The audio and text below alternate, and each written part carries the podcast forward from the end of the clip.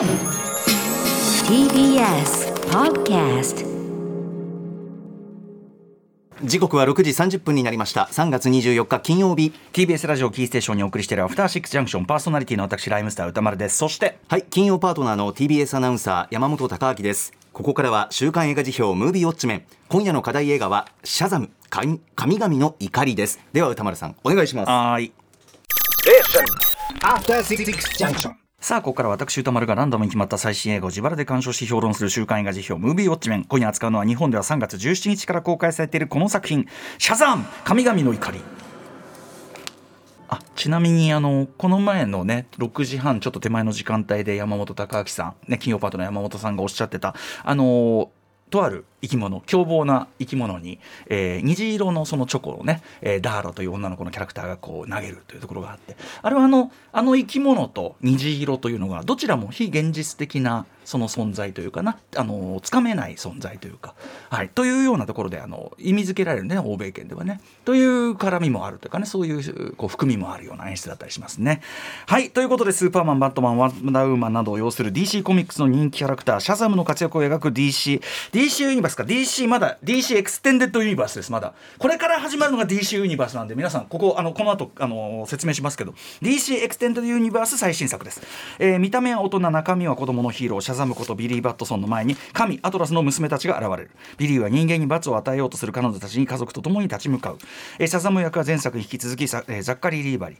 えー敵対する三姉妹役をヘレン・ミレンルーシー・リュウそして、えーレイチェル・ゼグラーさんが演じられております。監督は前作に続きデビッド・ F・ サンドバーグさんが務めました。というところで、えー皆さんシャザム神々の怒り見たよというリスナーの皆様から、えーメール、えー監視報告ウォッチメンからいただいてます。ありがとうございます。メールの量はぶっちゃけ少なめあらまえー賛否の比率は褒める件がおよそ7割。主な褒める件は前作に続いて今作も良かった。家族というテーマに対して今作ではそこからの自立ということがしっかり描かれていて好感を持ったなど。一方否定的な意見は、えーヴィランたちの目的がわからない。あの人たちは何のために何がしたかったの、まあ、途中でちょっとブレ始めますんでね、えー前作が良かった分期待外れだったなどもございました。代表的なところをご紹介しましょう、えーラジオネーム転がるフルグラにソースはつかないさん。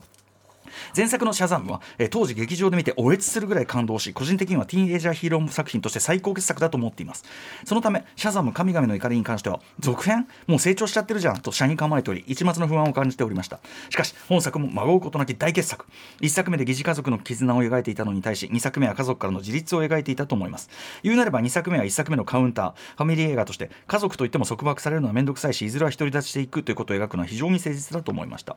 また前作のヴィランは家族に復讐する存在でしたが今回のヴィランであるアトラスの娘たちは力を奪われた一族であり言ってしまえば家族のために人間たちに復讐する存在。そして家族というしがらみにがんじがらめになるのはシャザム側もヴィラン側も全く同じ側が同じであり、共存関係になっています。ビリーが、えー、全てか無かと強制的な連帯を強いていたのは、えー実の家族から捨てられた愛情の欠落が起因しています。それらを乗り越えてある決断とあの言葉を叫ぶ姿に心の底から震えました。大集合するヒーローももちろん好きですがティーンエイジャーの成長を丁寧に描いたアメコミ映画ももっと見たいと強く思います。またミノタウルスサイクロプスマンティコアユニコーン、えー神話モンスター葬式進撃のくだりが楽しすぎますといったあたりでございます、えーコーラシェイカーさんもその家族関係というかねそこのあたりに関して、えーとても良かったということを、えー、と詳しく書いていただいてさすがの相変わらず評論でございます。えーあとですねちょっといまいちだったという方、えーいまいちなんだけどね結局褒めてるってゆうさん、えー今作は一映画作品としてあまり質は高いとは思えないものでなんというか無理やり作った続編感が強い一本でした。序盤にいくつか、えー少年から大人への成長やヒーローとしての在り方など問題的らしきものが提示されますがどれも中途半端で消化不良だし悪役とされる側がパワーを得ると何が問題なのかもよくわからないしその上やたらとテンポが速いせいでまるでダイジェストを見ているような慌ただしさだしお世辞にも質が高いとは言えない作品だとは思います。しかしトータルでは見てよかった。ならもう一度見てもいい嫌いじゃないと思わせるほどの大きな魅力がある作品だと思います。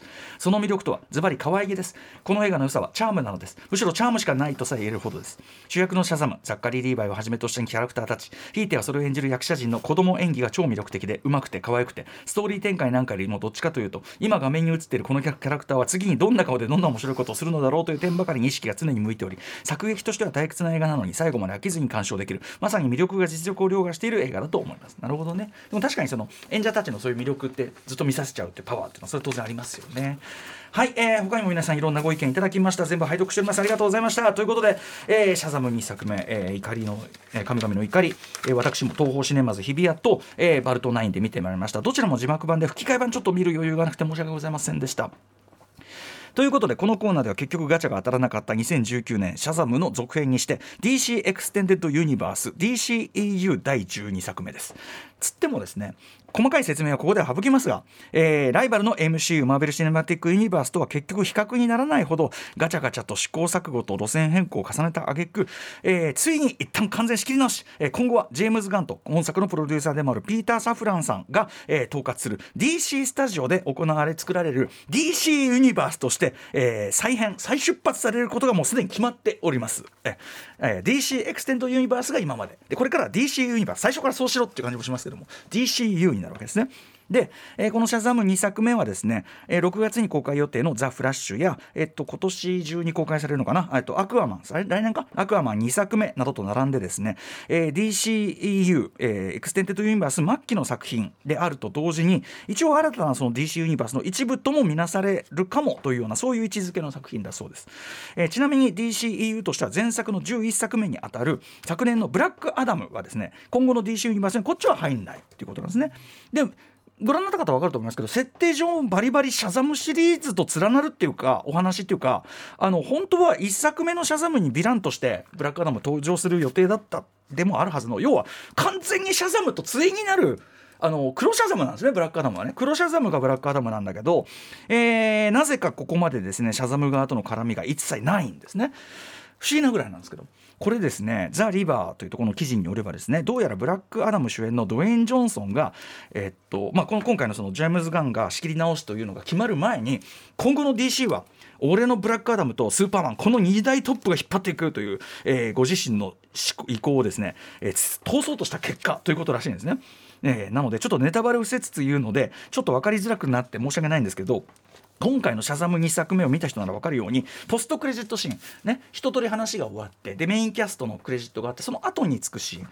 僕らが大好きなあの DCEU 作品からでもいくらなんでも地味すぎじゃねというあるキャラクター2人が、えー、カメオ出演するんですけども、えー、これは本来ですねその中で話題に出てくるその本人ってつまりブラックアダムに出てくるあの彼らがカメオで出てくるはずだったのが、えー、さっき言ったザ・リバーの記事によればドウェイン・ジョンソンのストップがなんと撮影3日前にえー、横やりが入り撮影3日前にダメになったというふうにデビッド・ F・ サンドバーグさん監督ぼやいていてですね急遽現状の形になったとだからあんな地味な2人が歩いてくるっていうねまあ俺たちは嬉しいけどあの作品好きだからっていうねことになる。えー、ということでそんな困難に振り回された挙句今回の2作目がですね、まあ、興行的にも、まあ、批評家受けがんましてない批評家的にも、まあ、観客の、ね、点数とか結構高いですけど批評的にも予想以上の逆風が吹いているということもあってですね、まあ、IGN ジャパンというところの記事によれば監督のデビッド・ F・ サンドバーグさんもうスーパーヒーロー映画はしばらくいいやみたいな感じでね言ってたりするという、えー、ただ僕はですね1作目もちろんね大好きですし今回の2作目も全然悪くないと思ってるので今回の辞表はですねちょっとこの今落ち込んでいるらしいデビッド・ F・ サンドバーグさんにエールを送る意味で、えー、彼のこれまでのキャリアについて比較的多めに紹介してデビッド・ F・ サンドバーグさん皆さん覚えて帰ってねとぜひ応援してくださいという、はい、ことでございます。はい。えーまあ、のちなみにデビッド・エフ・サンドバーガーさん今回のですねとシャザーム2作目の中ではあの神々があの現実社会に入ってきてあの持ち上げられて落っことされるひげの男の人いますけどもあの話せっつって話されて落っことされちゃう人。あの人ですね。持ち上げられて落っことされるってところに何か比喩的なものを読み取るのは読みすぎだと思いますがこの方デビッド・エフ・サンドバーグさん、えー、スウェーデンの方でして初期はですね、まあ、自作のアニメ作品を YouTube に上げたりとかドキュメンタリーを、まあ、会社で作ってたりとかしたんですけども2013年にですねご結婚されたパートナーで俳優のロッタ・ロステンさんという方。これはですね今回のシャザム・ヒサム含めて言うと皆さん絶対印象に残ってると思います。最初の方、えー、橋の崩壊事故のシーンでですねシャザムが最初に助ける車の中の女性あのカーステでボニー・タイラーのヒーローを聞いているあの人。あの人怖がり方とかあの絶望的な顔になる演技車に乗ったままああもうダメだってなる感じとかとっても印象に残るいい演技見せてたと思うんですけどもあの人が監督のパートナーのロッタ・ロステンさんという方なんですね。でデビッド・ F・ サンドバーグ監督作僕が知る限り全てにこの方カム出演してます。何かしらの形で、はい、1作目だとあのドクター・シバナの、えっと、手下の博士の役をやってたりします。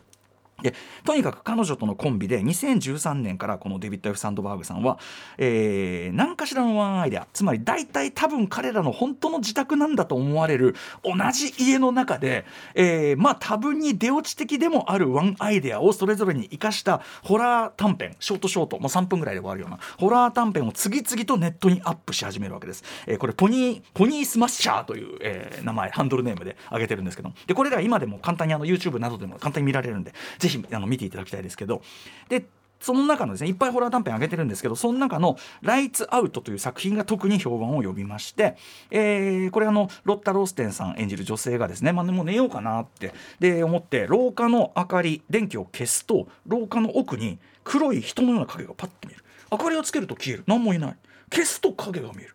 あそこに何かいる。でもつけるといない。消すと影。つけるといない。消すと影が超近いとこにいるみたいなそういう3分間のホラーですね。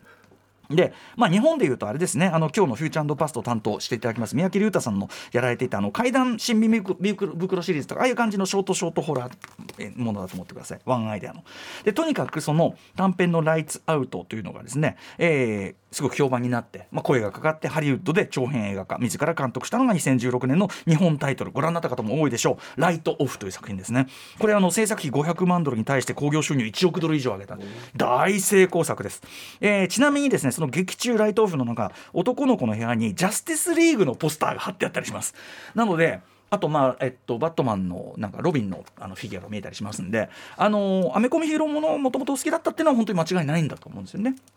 でこれを受けて今度は資料館シリーズの中の、えー、アナベル資料人形の誕生というのを監督されると。これプロデューサー務めてるのはさっきも言ったピーター・サフランさんですし、えー、ピーター・サフランとジェームズ・ワンなんですね。つまりあのアクアマンもやってますけども。ということでつまり DC 作品に、えー、流れてくるこの道筋っていうのがもうここでついたということですよね。え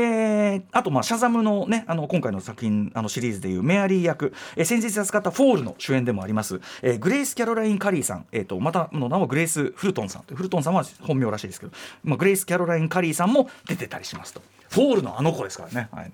えー、いずれにせよですねデビッド・エフ・サンドバーグさん、えー、さっき言ったそのロッタ・ロステンさんとのコンビによる短編ホラー群の時点ですでにですねもちろんホラーだから怖いんですけどなんかどっか笑っちゃうようなちょっとこうダークコメディっていうのかなちょっとコメディのセンスの感じはすでに色濃くあの感じられる作品群でしたし、えー、シャザム以前の2作の、えー、長編ホラーは両方ともですね、えーまあ、親に捨てられるとかも含めたですね保護者の十分な庇護を受けられない子供たちの視点が主軸になってる。アナベルの方なんか孤児たちがある夫婦のもとにお屋敷に、うん、入ってきて暮らすっていうなんかそのなんかセットとかも含めてほとんどもうシャザムのあのうちみたいに見えるっていうかそんな感じで要はそれまでホラーを撮ってきた人とはいえですね。作り手としてのカラー的にも、まあ、さっき言ったその人脈的にですね。その、え、ピーター・サフランとかの人脈的にもシャザムに抜擢されるのはまあなんていうか必然というかふさわしい人材だったんですね、えー、と言えると思います。デビッド・ F・ サンドバーグさん。で果たして1作目の2019年のシャザムはですね、えー、DC エクステンデッドユニバースの中でも比較的大成功の部類に入るで入ったと言ってよかろう、まあ、快作に仕上がっていましたよね。えーまあ、子供が変身してムキムキの大人のヒーローになるというね、えー、まあなんだろうなビッグとかね、トム・ハンクスのビッグとか、まあ、古くはねあの藤子 A 不二雄先生のあのオヤジ坊太郎とかですねもう出す例が出す例がニッチすぎてしまう。オヤジ坊太郎とか。そんな感じのあれなんで、まあ、必然的に当然まあジュブナイルものってことになっておくわけです、まあ、ジュブナイルヒーローものといえばまあ皆さんね代表格がやっぱりスパ、スパイダーマン。特にジョン・ワッツ監督トム・ホランド主演の、まあ、例の最新3部作はですね過去のスパイダーマン映画化と比べてもまあ明らかに青年というよりははっきり少年。比較的幼めだったりしたわけですよね。えー、まああのでですね、まあ、エンドのクレジットのアニメーションなどもろにそのジョン・ワッツ版スパイダーマンっぽいと言ってもいいシャザム。1作目ね。シャザム1作目のエンディングのあのアニメ始まった時ちょっとなんぼなんでもちょっとジョン・ワッツのスパイダーマンっぽすぎない？みたいな思いましたけどちなみにあのポップなアニメの手書きのアニメのあれって源流はジェームズ・ガンのスーパーですよね。どう考えてもね。はい。まあいいや、えー、まあシャザムなんですけどそれはあのトム・ホランド版のスパイダーマンよりさらに子供寄りっていうか特にあの弟ちゃんたち妹ちゃんたちはもうなんていうか児童っていうべき年齢ですよねはっきり言って。た戦うとかちょっとやめた方がいいんじゃないかって年齢。まあそのグーニーズ的なち、えーっと、まあなんていうの？ずっこけちびっこチーム感ゆえにですね変身後のその肉体的にはもう立派すぎるほどの成人という、えー、ギャップがまたおかしくなってくるしまた主人公ビリーのですねまあ要はねあのちっちゃい頃にあの子供の時にお母さんとはぐれあの場面本当に痛ましいしそのはぐれてしまったお母さん母を訪ねて17年。旅を続けてるわけです母を訪ねて17年の旅のあの胸締め付けられる結末などがですね非常に情感豊かに描かれているからこそですね、まあ、クライマックスでの、まあ、新たな家族化というかねえーと、孤児同士新たな家族になっていくそしてチームになっていくというのがまたさらにグッとくる作りもなってましたし、はい、あとまああの最後の最後のオチね。あのもちろんすごくこう本当に子供っぽいというのがふさわしいあのなんていうか留飲を子供っぽい留飲の下げ方をするラストなんですけど、まあ、あれって言ってみればあの DC 特有の要するにあのマーベルとは違う DC 特有の神のごとき超人ばっかりいるな感っていうのを、まあ、しょうもない身も蓋もなさで相対化したようなラストのオチってことですね。すっごみたいな。こいつと一緒すっごみたいな。えー、ということで全てがキュートで好ましい一作になっていた僕も傑作だと思います。一作目シャザム僕も大好きです。えー、その意味ではですね、えー、今回のこの2作目、えー、メインキャストがねあっという間に大きくなっちゃってて、え、まあその大人になった時大人大人にこう変身した時のギャップがつけづらくなった分ですね、まあ、あのそれこそさっき言ったグレグレイス・キャロライン・カリーさんなんかはもう変身した後もそのままですから今回はね。ギャップがもうついてないわけです。その分ですねなんかこう変身後の振る舞いの幼稚さがやや過剰にデフォルメされてるようにも見えたりするくらいですね。ちょっとこうそこの、え、ちょっと育ちすぎちゃったかこういうの難しいですねぱねあのー、子供を主人公にしたシリーズってちょっと難しいなと思ったりとかあとまあジェイモン・フンスーさん演じる魔術師。まあ1作目誰がどう見てもいや誰がどう見ても死んでるでしょこれ。が特にそんな説明もなくしれっと生きてることになってたりとかまあいろいろ緩めな2とは、まあ、やるのは間違いないと思うんです。何の説明もないよね別にね。一作目に返しましたがどう考えても死んでるよなこれな。死んでる以外の描写ではありえないと思うんだけど。えー、今回は何しろですねまあ、あの先ほどおっしゃってたような主人公ビリーの、まあ、なんていうかな親離れならぬ新たな家族離れというかねそういう自立の物語の部分もさることながら今回僕が印象に残ったのはやっぱりえー、っと、えー、ジャック・ディラン、えー、グレイザーさんですか、えー、演じるフレディですね。足に障害があるあの子ですよね。はい、えー、ジャックジャック・ディランジャック・ディランごめんなさいジャック・ディラン・グレイザーさん演じる、えー、っとフレディというあの足に障害があるあの子が彼とまあ、スピルバーグ版ウエストサイドストーリーのマリア役でおなじみ、えー、レイチェル・ゼグラーさんから交わすですね。さりげなくも、えー、本質的そしてすごく僕はすごく感動的だと思ったヒーロー論ですね。結局そのヒーローって腕力の強さのことじゃないんだよっていうことですよね。あの最初にレイチェル・ゼグラーさんが私のことをその殴られるの覚悟で守ってくれたわけでしょ。だからあなたがヒーロー。あそこで俺ちょっと落雷しちゃいましたけどね。うん、とかねからのまあそれそのヒーロー論からの、まあ、クライマックス近く文字通り完全に無力な彼らがそれでも巨大な強大な力にですね身を寄せ合って彼のその本来はハンディキャップの象徴でもあるようなその杖をまるでその魔法の杖のようにかざして本当にお立ち向かっていくというその姿の